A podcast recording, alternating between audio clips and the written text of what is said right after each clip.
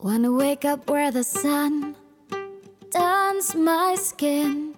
Wanna reach the hidden creeks, see how far I can swim. Wanna wander and get lost till I find myself. Good morning Menorca, aquí Joyce Assi de joyceassi.com. Bueno, pues hoy hablando de un tema que considero, bueno, interesante, importante y para mí a ver si así eh, ayuda a mucha gente a darse cuenta de, del tema de los crudos, sobre todo, ¿no?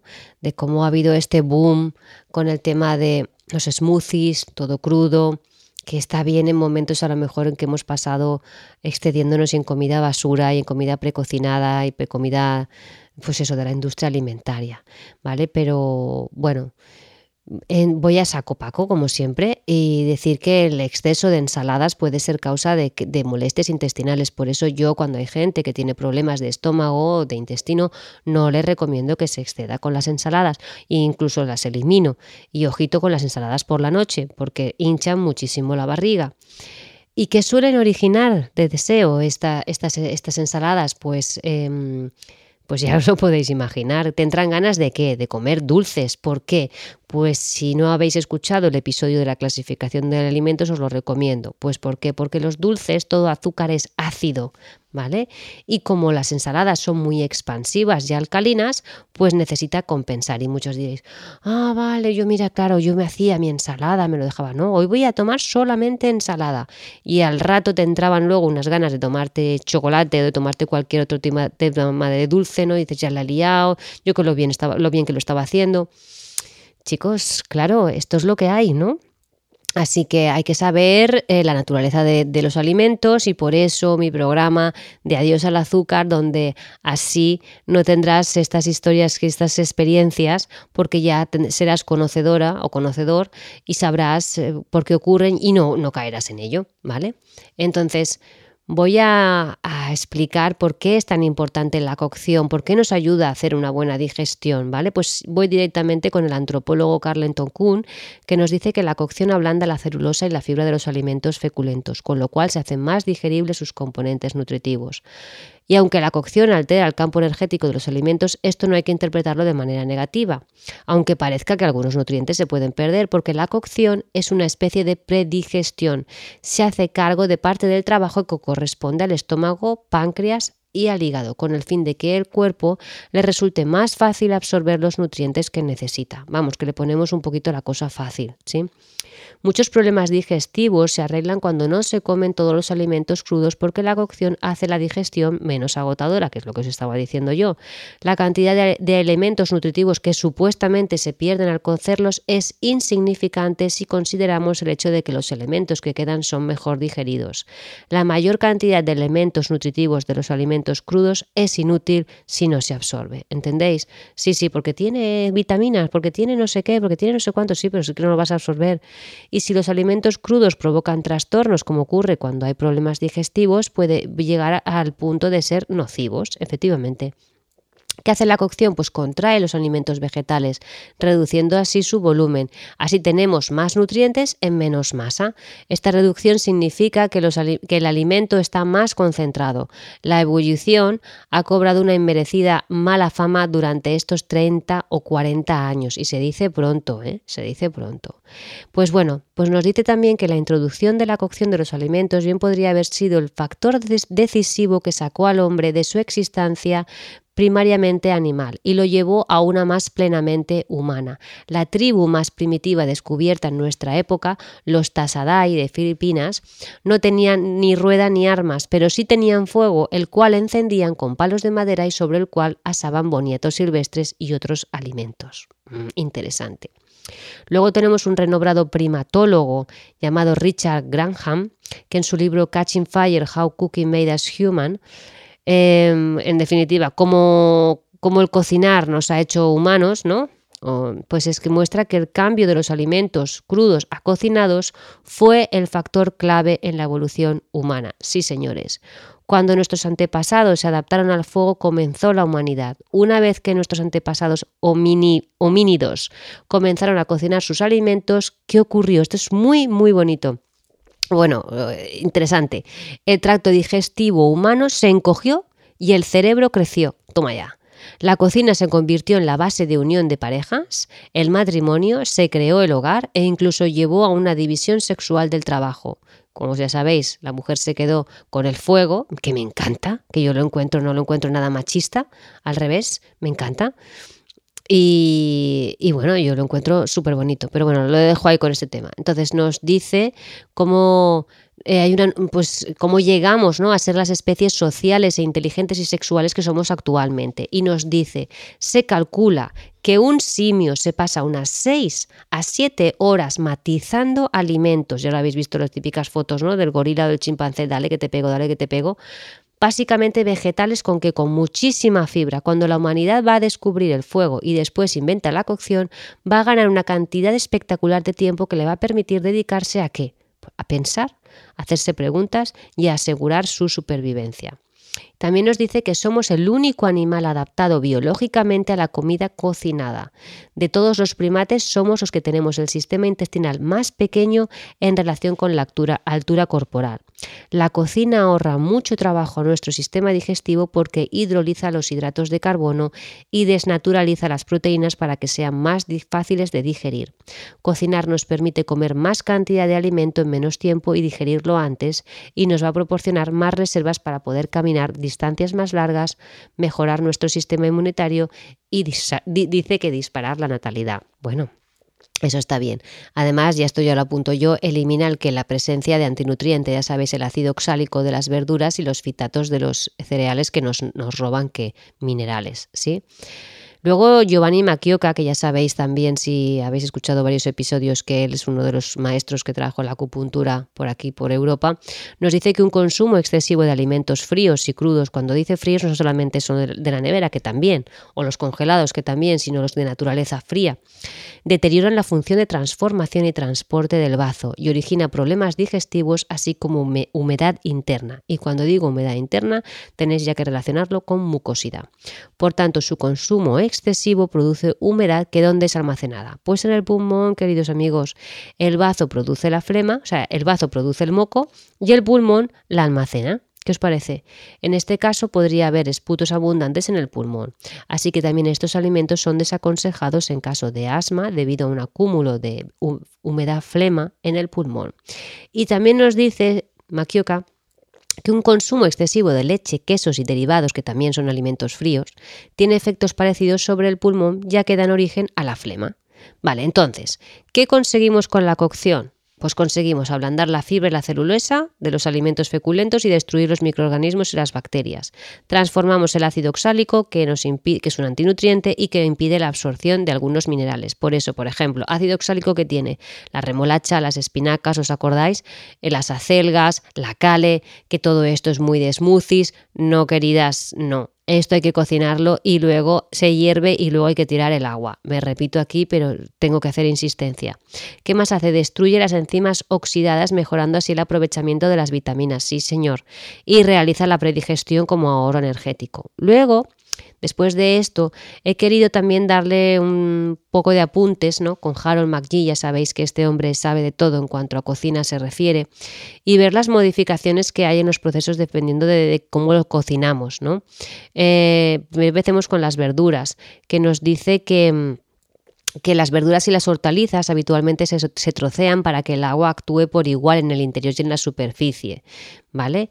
Entonces, mm, ¿qué más nos dice? Nos dice que es importante ir añadiendo las hortalizas o las verduras poco a poco para mantener la ebullición constante. En el agua se diluye parte de la acidez y de la alcalinidad. ¿Vale? Es importante también el menor tiempo posible que estén en la cacerola, pero con el agua hirviendo intensamente. Esto es importante. Conviene tapar el recipiente para evitar la salida de malos olores e impedir que al escaparse agua en forma de vapor se concentren sustancias químicas indeseables que hayan podido llegar al producto. Y así el agua de cocción se debe desechar. ¿sí? Esto es importante. Por favor, no me añadáis bicarbonato al agua, que eso se hacía mucho antes, no sé si se sigue, haciendo, para, eh, o esto a lo mejor lo hacen los chefs, porque lo que hace es que te mantiene el pigmento ¿no? de la verdura queda ahí un el color auténtico de la verdura, pero esto que hace, pues hayan pérdidas de vitamina B1 y C, ¿vale? Los carotenoides pues resisten mejor el calor, ¿vale? Así que, bueno, esto tenerlo en cuenta. Las pérdidas vitamínicas afectan a los hidrosolubles del grupo B y la vitamina C, como, he dicho, cuanto más dure el efecto calórico y la extracción del agua del alimento, mayor será la pérdida vitamínica. Esto es de cajón. Entonces la vitamina C se oxida con facilidad a altas temperaturas y nos dice que en una olla express es súper curioso, las pérdidas son sensiblemente inferiores y los carotenos resisten muchísimo mejor. Bueno, luego para mí la que viene ahora, que es la cocción al vapor, que es mi preferida, que yo la utilizo para calentar cualquier cosa, aunque ya haya cocinado, en vez de utilizar el micro, yo caliento eh, al vapor, en mi olla al vapor. Nos dice que se trata de un método muy interesante, ya que al actuar el vapor como agente transmisor del calor al alimento, en el agua quedan las posibles indurezas como sales, ácidos, bases y metales pesados yo siempre esta agua no se me ocurre coger y me hacerme ningún caldito. ¿Por qué no? El escaldado, bueno, pues el escaldado destruye los microorganismos e impide la actividad enzimática. Se suele usar mucho con anterioridad la congelación. Mucha gente escalda y luego congela, ¿vale? Y eso también en la, en la industria que, de, elaboradora de, de hortalizas y frutas también, también se hace. ¿Vale? Luego viene la cocción al horno, procedimiento muy rápido y sin agua, ¿vale? Que ahí desaparecen todos los problemas de acidez o alcalinidad y se utiliza como medio de transferencia de calor el aceite, ya lo sabéis. Entonces los productos, los alimentos, las verduras deben de estar muy, muy, muy secos porque la existencia de agua sobrante hace que descienda la temperatura y ahí se empieza, ahí ya sería la cosa. Luego tenemos la fritura profunda o la técnica oriental que llamáis eh, que se llama stir fry, ¿vale? O salteado rápido, comúnmente cocinado en wok, ¿vale? que, mm, bueno, que es como una especie conjunta de fritura con cocción al vapor. Los alimentos tienen que quedar como al dentes, pero nunca quemados, y eh, aunque se cocinan a altas temperaturas, pero bueno, como hay mucha mm, rapidez de cocción, mucho movimiento, mucho zarandeo continuo, ya os, estáis imaginando, ¿no? Eh, ta, ta, ta, ta, dale que te pego, el vapor natural que se genera, eh, la forma que tiene del wok, pues bueno, todo esto ayuda. La verdad es que, claro, tiene, fijaros, ¿eh? Lo que tiene cocinar en este tipo de sartén que es como el wok este, ¿vale? De una manera especial que nos crea fritura con cocción al vapor, yo lo encuentro muy interesante. Entonces, de repaso, decir que importante para que minimizar las pérdidas nutricionales cocer con poca agua y si podéis cocer al vapor muchísimo mejor. Si podéis cocer las piezas mejor en grandes trozos que hacerlas muy pequeñitas. ¿Vale? Em, limitar por favor el dejar en remojo las, las verduras. ¿Sí? ¿Qué más? Ah, me, seguro que alguno estará pensando. Bueno, entonces si compramos verdura ecológica, ¿por qué no me puedo hacer el caldo de ahí? Bueno, pues porque yo, mi punto de vista, como normalmente la verdura ecológica se ponen pesticidas ecológicos, yo no. Otra cosa es que tú tengas tu huerto y tú en tu casa no pongas ningún tipo de, ningún tipo de pesticida ecológico. Perfecto. Yo ahí entonces no vería ningún problema, ¿sí? ¿Qué más? Importante, introducir las verduras cuando el agua esté hirviendo, ¿sí? Para así inactivar la mayor parte de enzimas que favorecen la oxidación y los cambios de color. No añadir bicarbonato, como he dicho, ya que las vitaminas se destruyen muy fácilmente. ¿Vale? Entonces así conseguimos con la cocción mejorar esa digestión o esa digestibilidad de los vegetales al dextrinar parcialmente los almidones, favorecer la solubilidad de las pectinas y desestructurar la celulosa. ¿Vale? Si las fibras vegetales son más tiernas y menos irritantes. Esto es importante. Joder, yo y mis pareados, ¿eh? Irritantes, esto es importante. Bueno, ya para terminar, quiero hacer un, nada, un pequeño apunte con el tema también de Harold McGee relacionado con el tema de la carne. Yo no considero que sea nada interesante a día de hoy ni tomar carne cruda ni pescado crudo, por mucho que le pongan wasabi por mucho que sea, sabes, un carpacho, que la hayan marinado de tal manera, hoy en día yo no me arriesgaría, ya estamos, otro pareado. Venga, va. Voy a sacar un libro de poesía, ¿eh? Ya está bien. Yo creo que lo mío es esto, no sé qué hago aquí. Bueno, con el tema de la carne. La carne cocinada, venga, a ver qué nos dice. Ah, un apunte que cuando lo leí dije, hombre, menos mal que no soy la única que piensa lo mismo. No hay que dar carne a los bebés antes del año de edad. ¿Por qué? Hay que retrasarla al máximo hasta que le aparezcan los colmillos y las muelas que nos indican que el aparato digestivo ha llegado a un estadio suficiente de madurez. Yo, hasta que no tiene la dentadura completa, a mi hija no le di ni un trocito. ¿Por qué no? porque no es que no tiene no está, su sistema digestivo no está preparado, si es que te lo dice cuando tu boca está totalmente completa, entonces sí, ¿vale? Nos dice que de las carnes vacunas la que debemos evitar es la ternera. Pues ¿por qué? Porque es un animal enfermo por definición.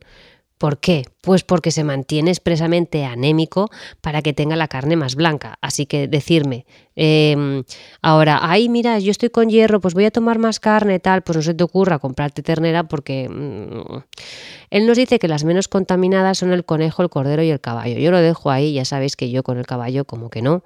Y bueno, es cierto, bueno, yo aquí ya no entro. Em, ¿Qué más? Tema de cocción. Pues dice que hay que inclinarse con las cocciones sin grasas, no nos dice nada nuevo, plancha, horno, papillote o vapor. Y hay que estar muy atentos a las cocciones a la plancha o al vapor, al horno, perdón, que no se nos queme la carne, ya que ahí es cuando se desprenden sustancias mutágenas relacionadas con la formación de tumores.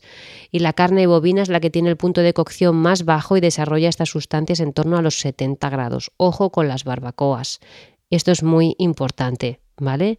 Ahí sale mucha sustancia mutágena y lo veréis. Cuando se os, quema, no toméis eso. Y lo mismo si es en, verdura, ¿vale? Si se os quema en, en lo que es en la barbacoa. Carne picada, esto ya lo comenté yo en un artículo mío de mi antiguo blog, pero hago hincapié, porque esto yo creo que poca gente lo sabe, es muy importante que nos la piquen al momento. Es decir, te vas a la carnicería, quiero este trozo de carne y quiero que me lo piques. Y cuando llegues a casa, si no te lo comes ese mismo día, tienes que congelarlo.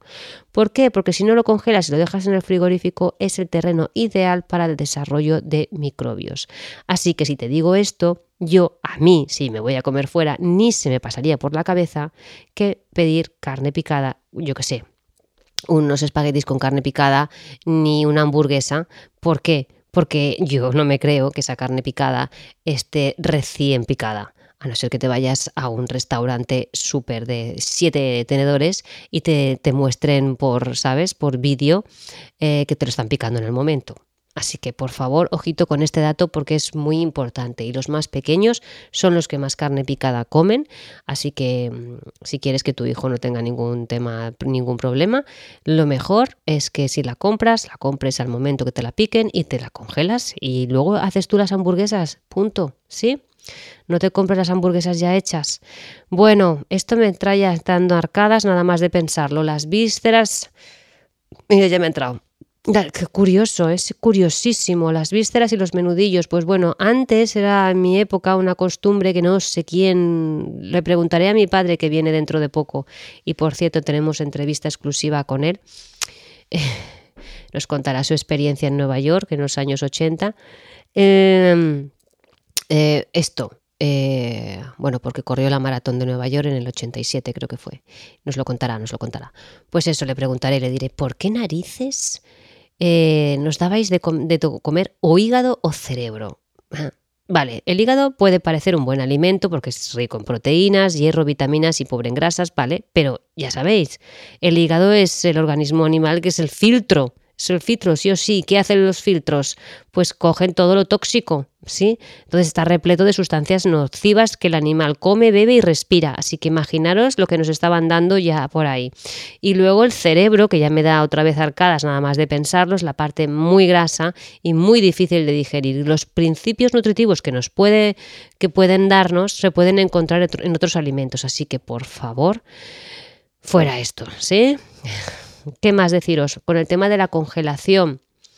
Pues el tema de la congelación de la carne. Mm, esto es interesante porque tú sabrás si una carne ha sido congelada y descongelada, aparte de porque vas a ver las roturas que hay ahí de, de las células que se deshidratan y de, cómo se pierden, bueno, hay las grasas, eh, cómo se desnaturaliza todo, ¿vale? Cuando tú lo comes eso está más reseco que reseco y lo vas a descubrir que esa carne que te están vendiendo a lo mejor en carnicería como fresca, puede ser que haya sido congelada y luego tú llegas a casa, la congelas, imaginaros. Esto, esto, esto, ojito al dato con este tema, porque según nos dice Harold McGee, es muy importante que la congelación sea rápida y la temperatura de almacenamiento muy baja, ¿vale? Así que esto es interesante.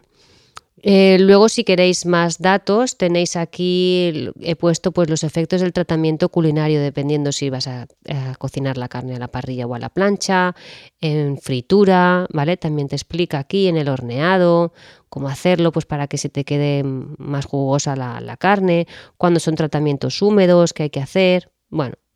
Y un dato muy importante que sí que quiero hacer es que por favor, si tú estás cocinando tu carne a la parrilla o a la plancha, no le pongas la sal al momento de cuando está cruda. ¿Vale? No, la sal se debe añadir al final del proceso, ya que de lo contrario, pues bueno, se crea ahí un exudado de jugos, bueno, en definitiva, que se te queda aquello muy reseco y a la carne de por sí, mm, entonces ponle siempre la sal al final, eh, la sal al final, toma ya, venga, va, de, del proceso de cocción y lo vas a notar. Y es que aparte, ya sabéis, como la sal es alcalina, la carne es ácida, ¿vale? Como ahí se compensa para que luego también si la combinas con verduras hace un, hacen un trío espectacular, muy bueno. ¿Qué más? ¿Qué más? ¿Qué más? ¿Qué más? Em, bueno, esto, que si seguís eh, eh, luego él también nos habla de las técnicas de cocción en húmedo, que también lo, he puesto para que tener una carne sabrosa, lo que hay que hacer. Em, y así pues eh, esto lo, pongo ahí. Y con el tema del pescado, para mí el pescado es la proteína que tiene un tejido conectivo eh, muy importante porque se digiere, es el mejor, la mejor proteína en cuanto a digestión, muy buena. Eso sí, es, es muy tierno y muy, muy, muy fácil de digerir por su musculatura pero es complicado de guisar, claro. Entonces, bueno, aquí yo os explico también en el artículo que está en el blog eh, qué ocurre cuando se cocina a tanta temperatura, a otra temperatura y hay un poco para que podáis ahí em, saber cómo, cómo, usar, ¿no? Cómo, cómo trabajarla. Pero yo no, no soy para nada partidaria y mira que a mí me chiflaba el sushi y, y me encanta, me encantaba pero yo a día de hoy yo no me arriesgo. Y, y esto, si alguien lo puede escuchar dentro de 20 años, a lo mejor me dice, ya es que no existe el pescado, también podría ser. Nos hacen un sucedáneos de pescado, también podría ser. Pero como vamos avanzando en cuanto a contaminación, yo no lo aconsejo para nada. Otra cosa es que estuviésemos en un, en un planeta idílico, todo fresco, ¿sabes? sería agua espectacular. Vamos, ahí me lo como yo con piel incluida. Otra cosa con el tema de la piel, por cierto, esto es muy interesante. En la piel se acumulan muchísima, muchísima porquería, ¿vale? Así que tenía un amigo que me decía, oh, yo me como la piel entera porque está riquísima y es que está muy buena, la piel está, está muy rica y más cuando te la haces así al horno está muy rica, pero justamente es en la piel donde más toxinas podemos encontrar en el pescado, ¿vale?